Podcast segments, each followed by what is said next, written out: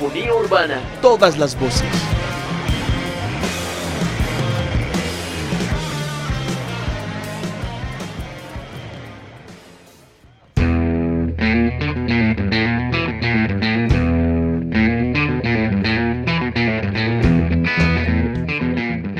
Hola gente que más, bienvenidos a esto que es Polifonía Urbana, o sea, el primer capítulo que tenemos ahorita en el 2021 después de el anterior año pandémico y bueno, seguimos en otro año pandémico, pero bueno, con toda la buena energía eh, y también con muchas ganas para que este año salgan las cosas muy bien. También deseando que estén muy bien todos y todas. Y bueno, hoy vamos con un tema bien interesante, un tema que tiene algo de actualidad también, aunque nos remita a la historia. Y bueno, pues recordamos que nos pueden seguir en nuestras redes sociales, pero antes de seguir hablando al respecto, quiero saludar a mi compañero Julián Duque, que es un placer estar aquí con usted. Y bueno. Hey Dani, ¿cómo vamos? Pues muy contento de estar nuevamente aquí.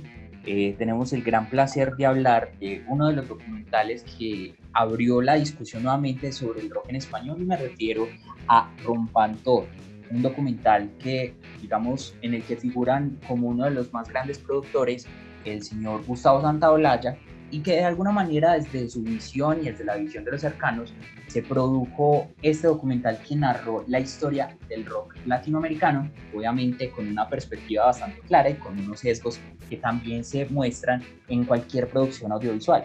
Queremos entonces continuar agradeciéndole a las personas, a la UMFM por permitirnos estar acá y por supuesto a nuestra compañera Eloisa Castillo que hoy no pudo estar con nosotros, pero esperamos estar nuevamente juntos transmitiendo y originando desde el estudio de la Universidad de Manizales.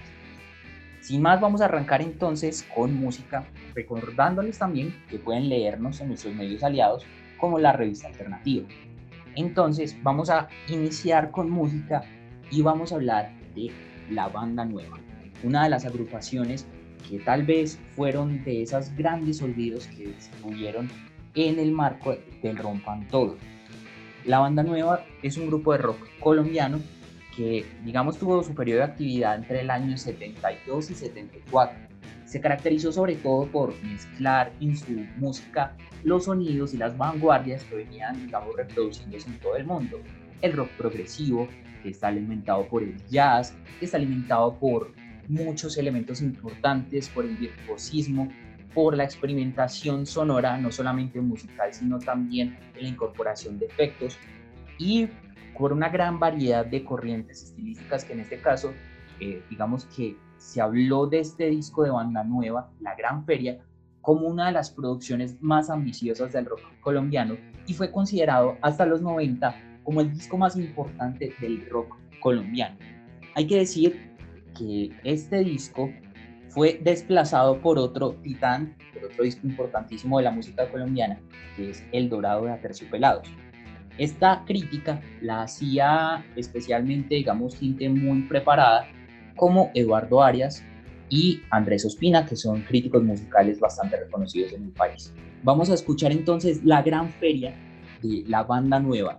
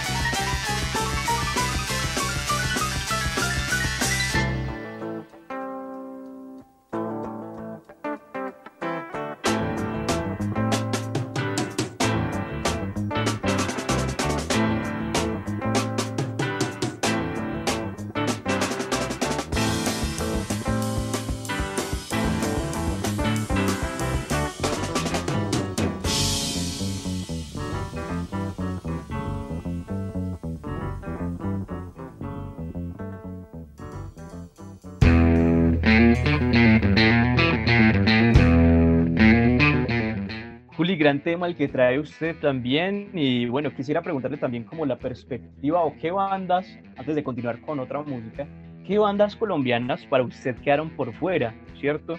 Eh, por ejemplo, yo podría decir que a mí se me quedaron así muy cercanas, pues que yo sentía muy cercanas, de pronto Equimosis, que la tocaron muy sobre, pues muy por encimita, y Kraken también, que creo que hasta ni la nombraron. Cuénteme, Juli. Dani, pues para mí hay que hablar de varias bandas. Yo tengo como memorias más bien recientes. Eh, yo a mí en una forma loca a el nadaísmo y el movimiento literario del nadaísmo.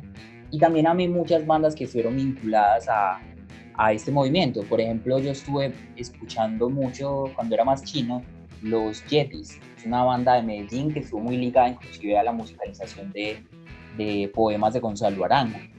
También tengo mucho cariño eh, por el Génesis de Humberto Monroy. Cuando tuve como, como ese interés por la música colombiana, empecé a indagar sobre las bandas de rock colombiano y me di cuenta de la figura de este señor que es bastante interesante y bastante importante para lo que fue el desarrollo de este género en el país. Entonces creo que me quedo con Genesis, con los speakers y con los Yetis. Creo que también hay, habría faltado nombrar a The Ampex o los Ampex, sí, que también son la de los 60, y The Flippers. Importantísimos. Que hacían, lo mismo que, que, hacían lo mismo que estaban haciendo en México, pues en los primeros capítulos que mostraban en, en Rompan Todo, por ejemplo. Dani, sí, pero es que eso, yo creo que eso es un periodo esencial de la música, reproducir, luego apropiar y luego producir cosas propias. Digamos, se puede ver claramente en los Beatles y en los Stones, que ellos trajeron ese sonido del blues, eh, lo incorporaron y empezaron a producir algo propio, algo ya con identidad propia.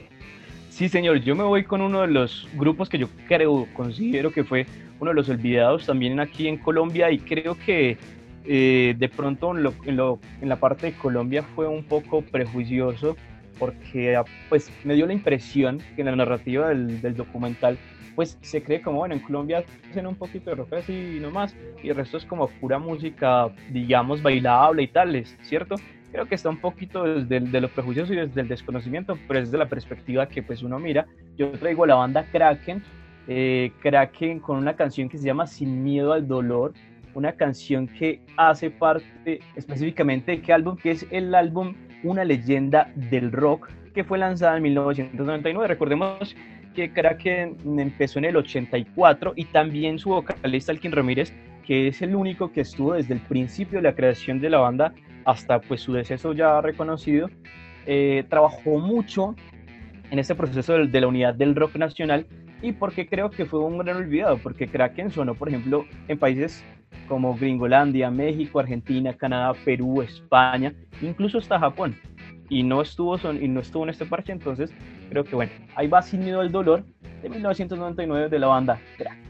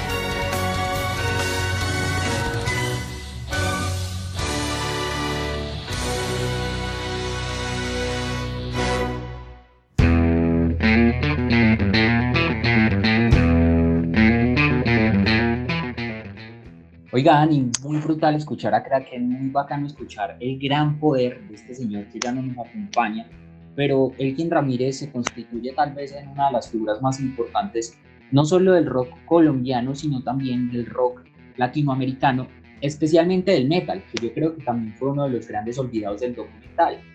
Justamente, una de las figuras que más conoce de la música colombiana y que más interés tiene por la música en nuestro país, me refiero al señor Jaime Andrés Monsalve, estuvo conversando con nosotros ayer con Eloisa Castillo, nuestra querida compañera, y acaba esta nota que preparamos para ustedes. Esperemos que lo disfruten. Soy Jaime Andrés Monsalve, jefe musical de la Radio Nacional de Colombia y esta es una invitación para que estén pendientes de las audiciones de polifonía urbana y también de los contenidos de la revista Alternativa. Definitivamente ahí es donde se está contando la actualidad de lo que está pasando en la música alternativa independiente de Colombia.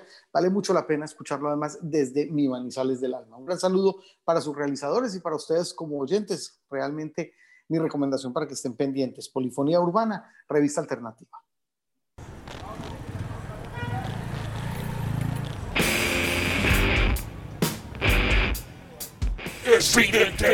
El ruido está en la calle.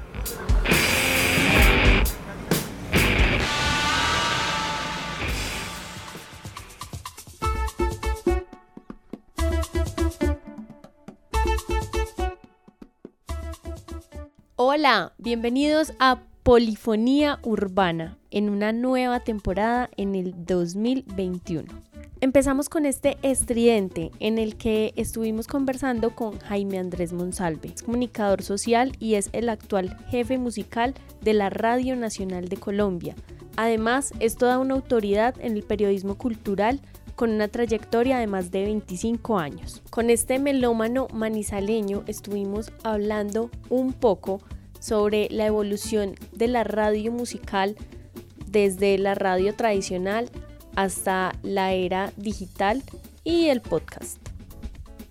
Jaime empezó a fortalecer su trayectoria radial en la emisora de Javeriana Estéreo, donde estuvo cerca de 17 años para después llegar a la Radio Nacional de Colombia, en donde ha forjado no solo el oído, sino su criterio como curador musical de las sonoridades colombianas y del mundo. Tuvimos también tiempo para conversar sobre la serie documental Rompan Todo, que cuenta una parte de la historia del rock latinoamericano. Esta entrevista se realizó con el trabajo periodístico y de producción de Julián Duque y quien les habla, Eloísa Castillo.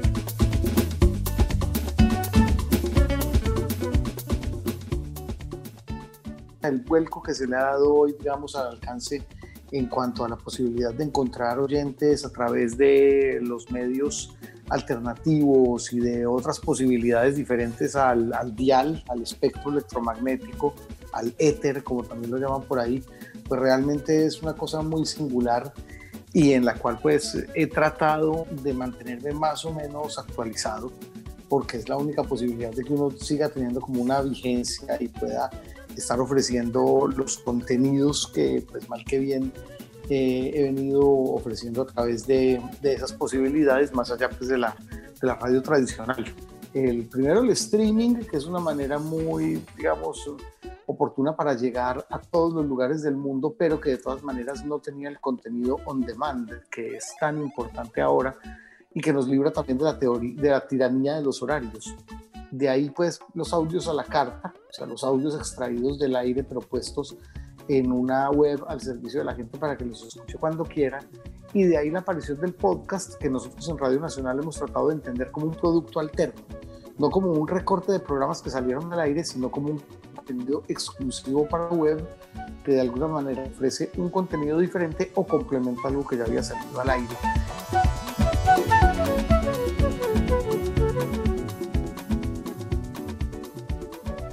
Bueno, yo siento que la misión de Radio Nacional de Colombia es seguir formando, digamos, una noción de país en sus oyentes y buena parte de esa noción se ha logrado históricamente a través de los sonidos de, cada una de nuestras regiones. Llegó un momento en que eso se rebatió y que nos dimos cuenta, y se dio cuenta, pues digamos, quienes están ahí también al comando de la radio, que la formación de país necesitaba que nos sintiéramos orgullosos de nuestras raíces, de lo que estaba pasando en las regiones. La necesidad de darle un espacio a las sonoridades independientes, por muchas razones. La primera, porque se trata de construcciones que al venir de la independencia eh, no tienen ningún tipo de interés, eh, digamos, de aquellos que el mercado imponen. Es música que sigue siendo auténtica porque es hecha desde el corazón, desde los ideales de músicos que surgen bien de la academia o bien de manera autodidacta, pero que sienten que tienen en la música un vehículo para comunicar. Y son sonoridades que definitivamente, si no fuera por Radio Nacional de Colombia y por las emisoras independientes, universitarias, eh, públicas, eh, comunitarias, emisoras online, también iniciativas privadas, si no fuera por estos emprendimientos, serían músicas que no tendrían eh, ninguna otra salida, ninguna otra vitrina donde mostrarse.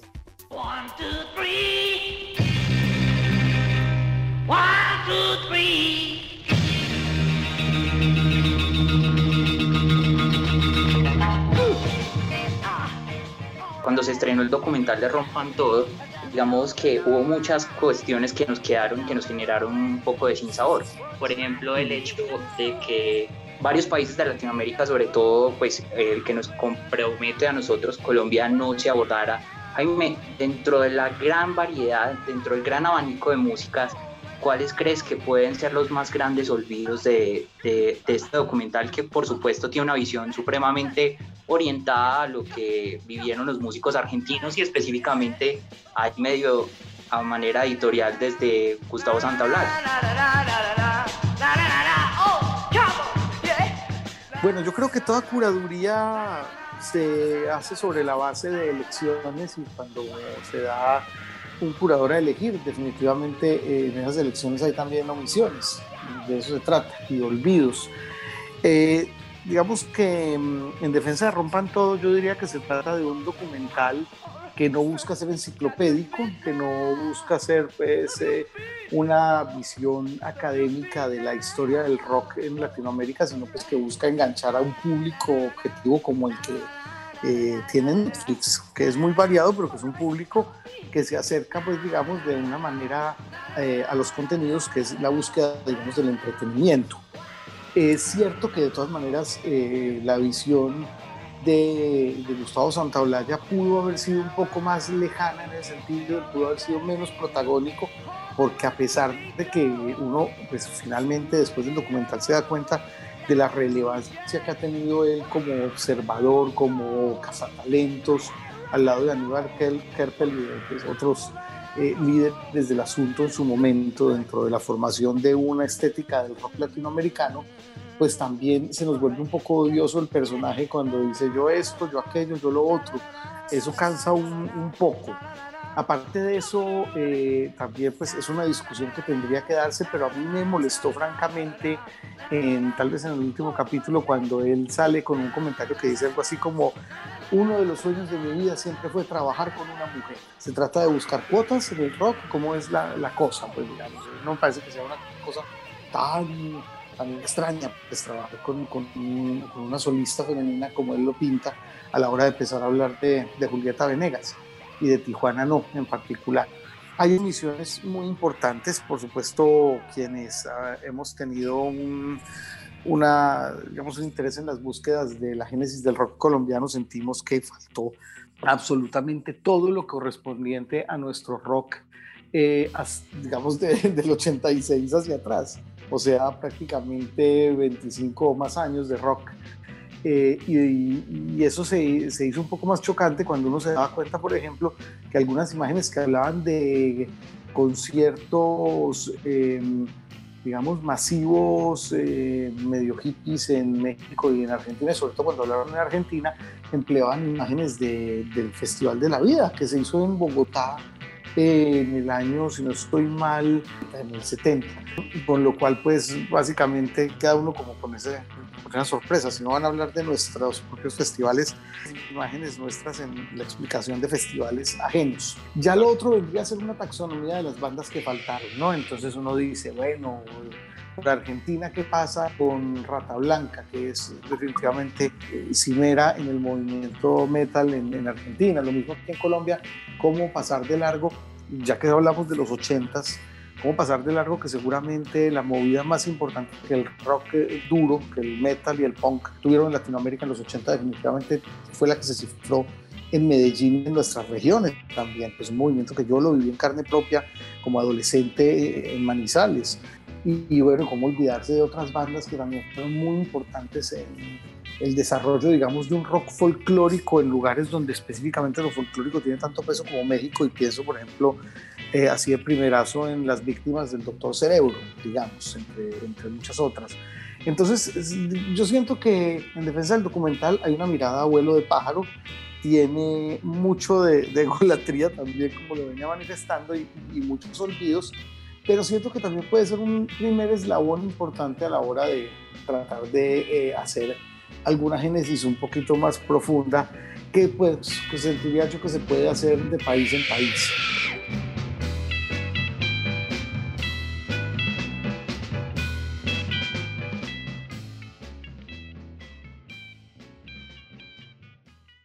En su trabajo en el periodismo cultural y en la radio pública, Jaime Monsalve se ha familiarizado con las sonoridades que hacen fusiones en especial aquellas que mezclan lo tradicional y lo contemporáneo, como es el caso de los sonidos raizales y las cumbias. Aquí nos contó un poco y nos dio algunas recomendaciones para escuchar música colombiana.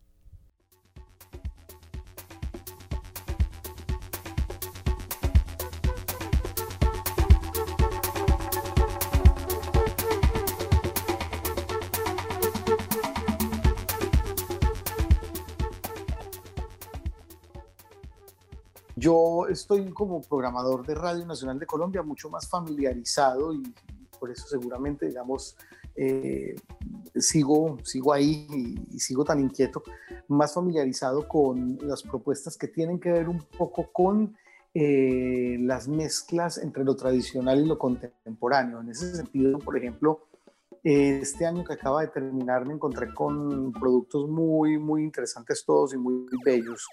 Eh, a ver, recuerdo, por ejemplo, lo que, lo que fue el año pasado, que fue un año complicado, de todas maneras fue muy próspero para los eh, intérpretes de una nueva cumbia que se hace aquí en Bogotá, eh, un movimiento encabezado por la agrupación Frente Cumbiero, al comando de Mario Galeano, que bueno, se habían demorado 10 años en sacar un segundo disco, lo sacaron el año pasado.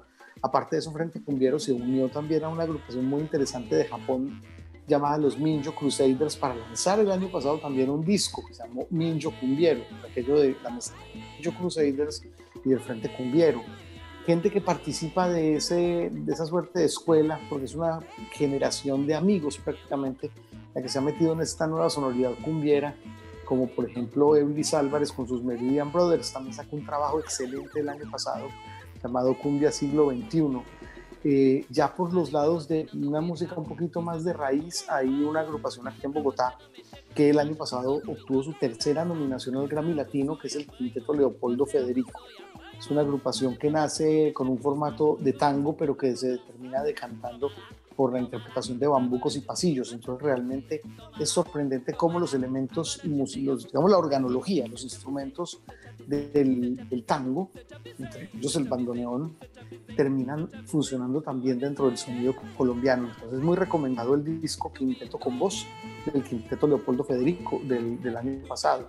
Por supuesto, para todos fue una gran sorpresa Miss Colombia de Lido Pimienta, trabajo eh, absolutamente proverbial en todo sentido, porque está ella, está lo que ya nos había propuesto en sus anteriores trabajos y está también la otra mirada, la del bullerengue y la cumbia, lo tradicional que decidió pues voltear ahí también a mirarlo en ese trabajo discográfico en particular.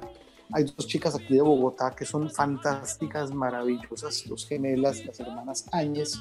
El proyecto se llama Las Áñez y hacen una música muy singular, muy contemporánea, con unos eh, niveles, digamos, en lo vocal eh, muy limítrofes con, con la vanguardia. Eh, son mujeres muy arriesgadas. Todo lo que ustedes encuentren de las Áñez también es realmente para sentarse, detenerse y, y escuchar. Bueno, y después de escuchar a Elo y la entrevista que tuvo con Jaime Andrés Monsalve, vamos a continuar también con otra gran canción de otra gran banda colombiana, que es la banda de electro rock Estados Alterados. Hay que decir que esta banda se formó por allá en 1987 y fue formada o integrada por Fernando Sierra, conocido como Elvis, Ricardo Restrepo, Ricky Restrepo, eh, Gabriel Lopera, Carlos Guillermo Uribe y digamos que esta banda ha tenido varias formaciones, pero los dos miembros que se mantienen estables desde la creación son Elvis y Ricky. Entonces, digamos que el trabajo que ellos han venido haciendo, eh, digamos, fueron pioneros en esa creación de rock electrónico en Colombia, con influencias muy marcadas de bandas como The Patch Mode, The Cure, The Human League, en fin, configurando una propuesta totalmente propia y haciendo un disco que es homónimo que se llama Estados Alterados, en 1991 sacaron un hitazo que se llamó El Velo. El Velo es una canción importantísima que además tiene una característica es que ha sido versionada sobre todo por bandas de metal. Entonces ahí les mando esta canción que es muy brutal y que tiene un video también bastante particular. Se te ocurre algo, quisiera que sí, solo por saber que no me dirijo a una pared. Luz no te atrae, si tu mundo es tan gris, trata de sentir más allá de ti.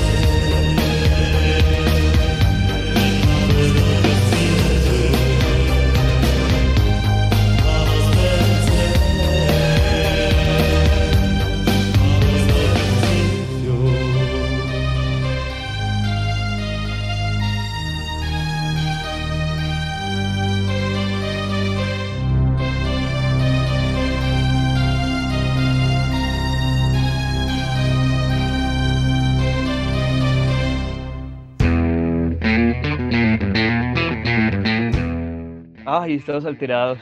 Qué buena banda. Recuerdo alguna vez que estuvimos eh, grabando o, o transmitiendo un toque de ellos que fui en el Grita Rock. El Grita Rock también estaba por ahí, tenía sus cinco años, si no estoy mal. Y uff, escucharlos en vivo era muy brutal porque fue cuando ellos también como que retomaron. Bueno, Juli, eh, siento también, por ejemplo, con algunos olvidos, es que también estuvo como muy la perspectiva eh, gringa de encajar a toda América Latina en, en solamente los latinos, ¿cierto? En esa definición de latinos que es lo que sea, que ahí se anulaban todas las identidades de, de muchas personas y de muchos países. Exacto, entonces deja por fuera muchos lugares, eh, muchos países, muchas bandas, por ejemplo, Puya en Puerto Rico, que me parece una banda que hace una combinación entre metal y también un ritmo como más tropical, que es muy poderosa y muy buena, me parece una banda muy fuerte, creo que inició en los finales de los 80s y, y como usted decía también, y también eh, Jaime Andrés Monsalve, creo que el metal estuvo un poco olvidado también, como menospreciado de alguna manera, tal vez, no sé, porque por ejemplo en Argentina también hubo algunas eh, expresiones y representaciones del metal que son bien conocidas en varios lugares del mundo. Y por eso traigo eh, la próxima banda con un cover que hacen, eh, me parece la mejor versión de ese cover, esta versión, hablo de Rata Blanca y la canción Los Rockeros van al infierno. Originalmente Los Rockeros van al infierno es una canción que se lanzó en el 82 en volumen brutal de, de Barón Rojo, banda española, y Rata Blanca los versionó unos años después eh, con la gran maestría en la guitarra de Walter Giardino y en la voz de Adrián Barilari. Recordemos también que Rata Blanca le hizo un cover en su momento a Kraken que fue vestido de cristal. Entonces, claro, ahí se ve también la conexión. Si ve que es una banda como que Kraken la conocía en otras partes, pero Rata Blanca también fue conocido por toda América Latina e incluso en España. Entonces, esa también es la pregunta, ¿por qué hizo falta, digamos, este tipo de artistas?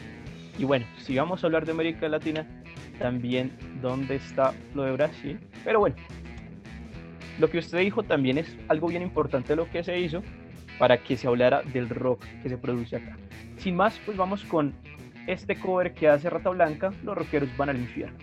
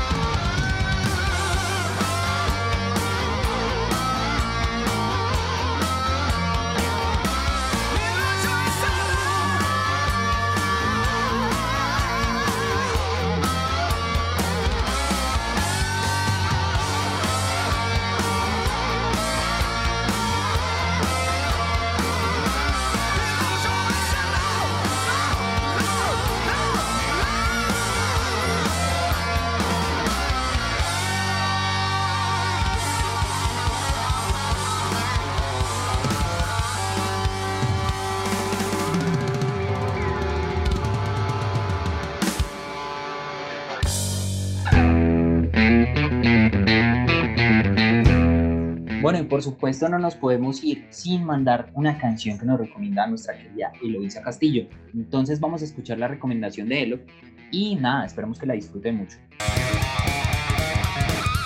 Escuchamos todas las voces, todas las músicas, todas las historias.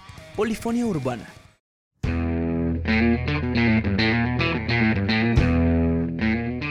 Hola gente, continuamos hablando sobre algunos de los olvidos u omisiones que tuvo el reciente documental de Netflix lanzado en diciembre de 2020 sobre la historia de la música latinoamericana, Rompan Todo, que ha recibido varias críticas de todos los sectores y entre una de ellas que ya hemos mencionado, su visión muy sesgada de la historia del rock por los argentinos, donde que bien tiene unas bases muy interesantes y muy fuertes en el país suramericano, pero olvidaron en los episodios de ahondar en la historia de la música de algunos países, como es el caso de Venezuela, que si bien incluyen al productor Héctor Castillo y a José Luis Pardo, es guitarrista de Los Amigos Invisibles, hablar un poco sobre los grandes olvidos, hablemos de el ska, en especial el ska venezolano, que empezó a tener su auge en la década de los 80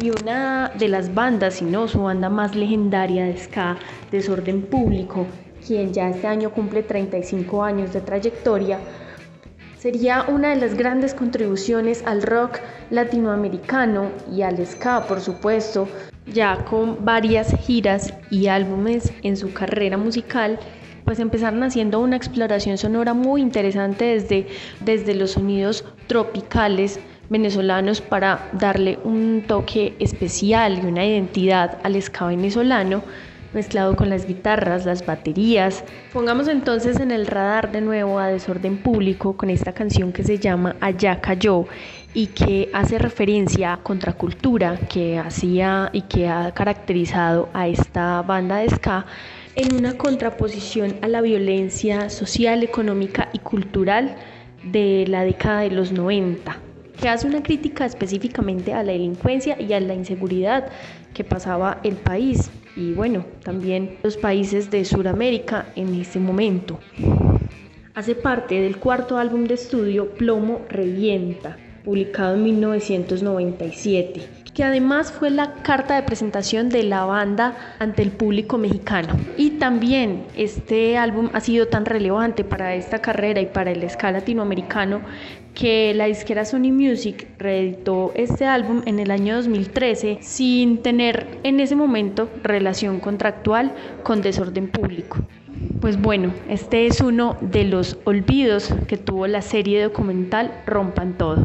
Aquí vamos a escuchar a Desorden Público, ska venezolano con Allá Cayó.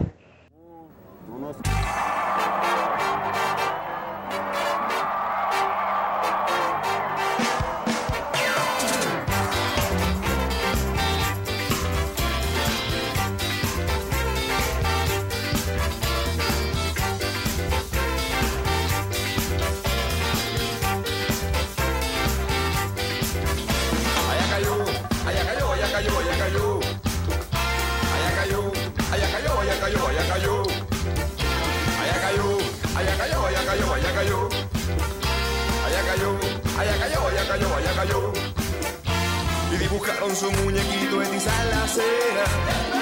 Y dibujaron su muñequito en la cera. Y dibujaron su muñequito en la cera. Y dibujaron su muñequito en la cera. San frívolo te rindo culto, pago tributo ante tus altares. Mundo de consumo sacando al jugo de cualquier manera. Voy para la cárcel. ¿Cuál es el tamaño de la moda de paso? ¿Cuánto me cuestan ese par de zapatos? Bicho medio puesto con la pata en el suelo. Corra, aunque le duelan los pies, estrese, aunque no sean de su talla, el hambre, el desempleo, qué desgracia, ¿quién nos salva? Michael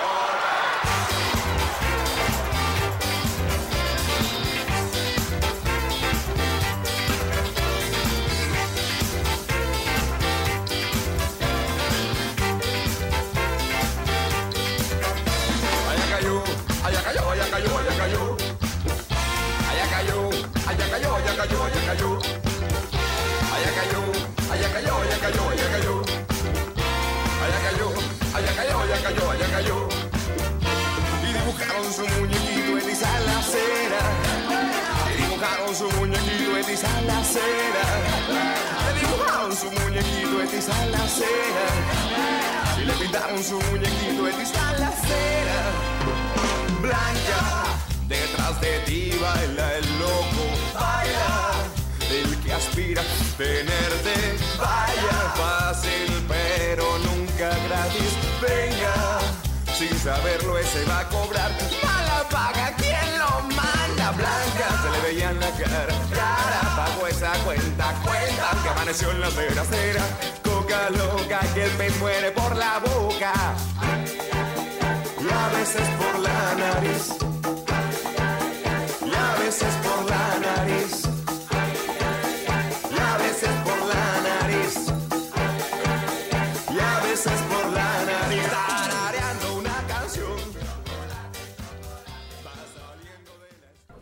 la Taratatata, taratata.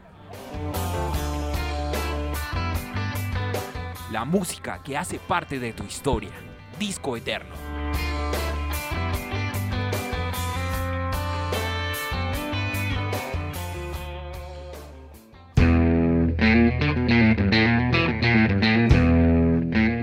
Hoy en Disco Eterno celebramos la vida por partida doble. Por un lado con el lanzamiento del disco Innuendo de Queen y por otra parte con el natalicio de Alice Cooper.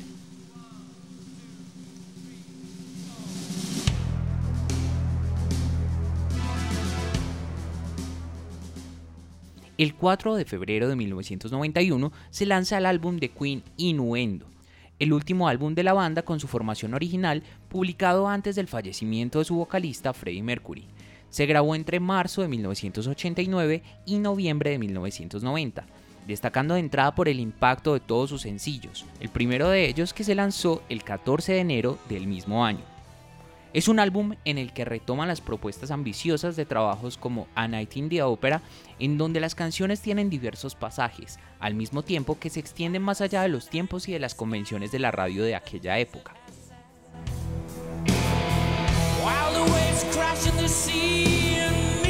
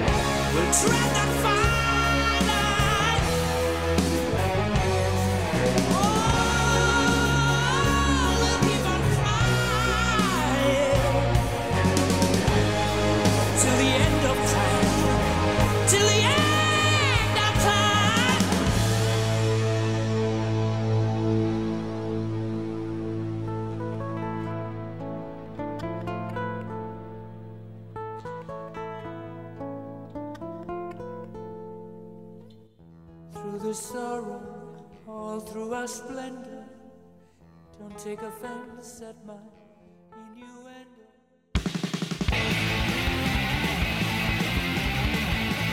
Una ventana para lo emergente. Antipayola.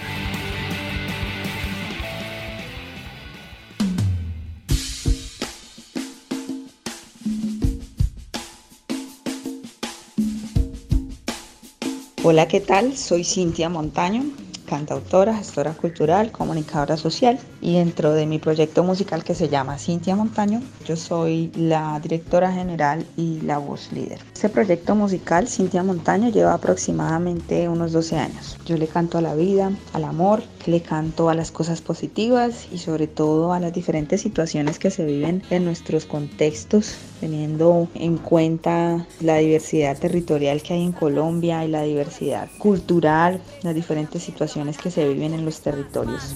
Por la húmeda selva es imposible, pero esperanza de vivir conservas quieres dejar la vida violenta. Porque comprendes lo absurdo de la guerra. Porque te colmaron los abusos a tu cuerpo. Te obligan a. Yo diría que todo el tema afro se vincula en mi obra en todo, desde la sonoridad, desde la forma en cómo conseguimos la música, hasta las narrativas que se ven reflejadas en las letras porque son letras que se construyen a partir de las vivencias que he podido ver, que he podido encontrar en las diferentes comunidades en las cuales yo he trabajado o con las que he tenido algún tipo de relacionamiento.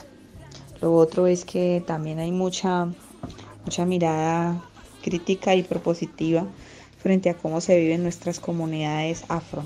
Y también desde el mismo lenguaje, ¿no? El timbre de voz, la manera de cantar o de recitar, todo está como muy inspirado, muy, muy cargado de, esa ancestralidad afro. Se exhibieron ante la gente para que obedeciéramos el control, para que huyéramos el silencio. O más niñas gritar oyéramos, o nuestras hijas serían las que morir viéramos.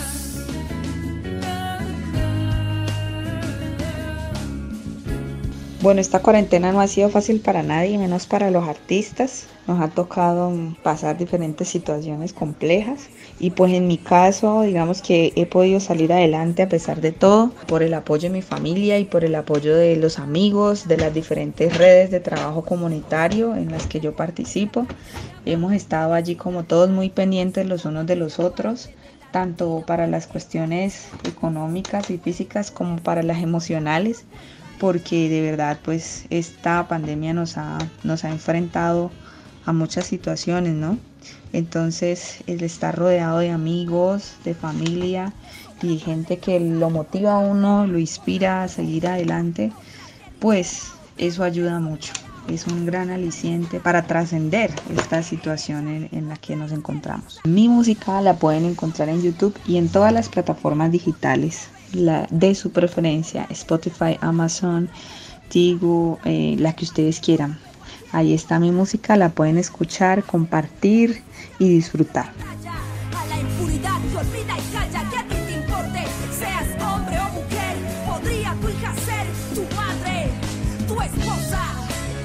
También usted, también usted. Hola, ¿qué tal? Soy Cintia Montaño y les envío un saludo grande a toda la gente de Polifonía Urbana.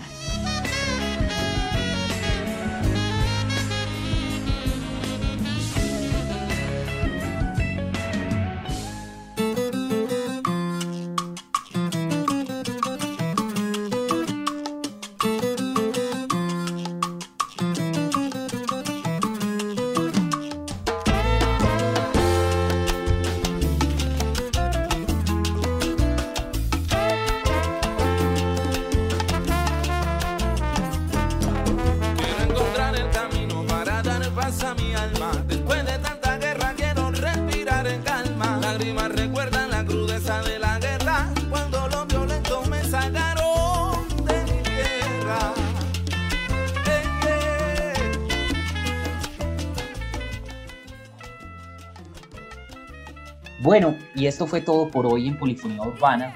Sabemos que hay muchas canciones que se quedaron por fuera del Rompan Todo, pero los invitamos también a comentarnos en las diferentes redes sociales qué canciones, qué artistas para ustedes hicieron falta dentro de este documental. También los invitamos a que, por supuesto, nos sigan en las diferentes redes sociales, a que sigan nuestro medio aliado y a que estén conectados con todo lo que vamos a hacer este semestre.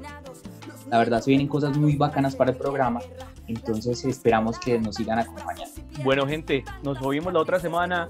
Cuídense y chao, nos pillamos. Quiero sanarlas, quiero sanar las heridas.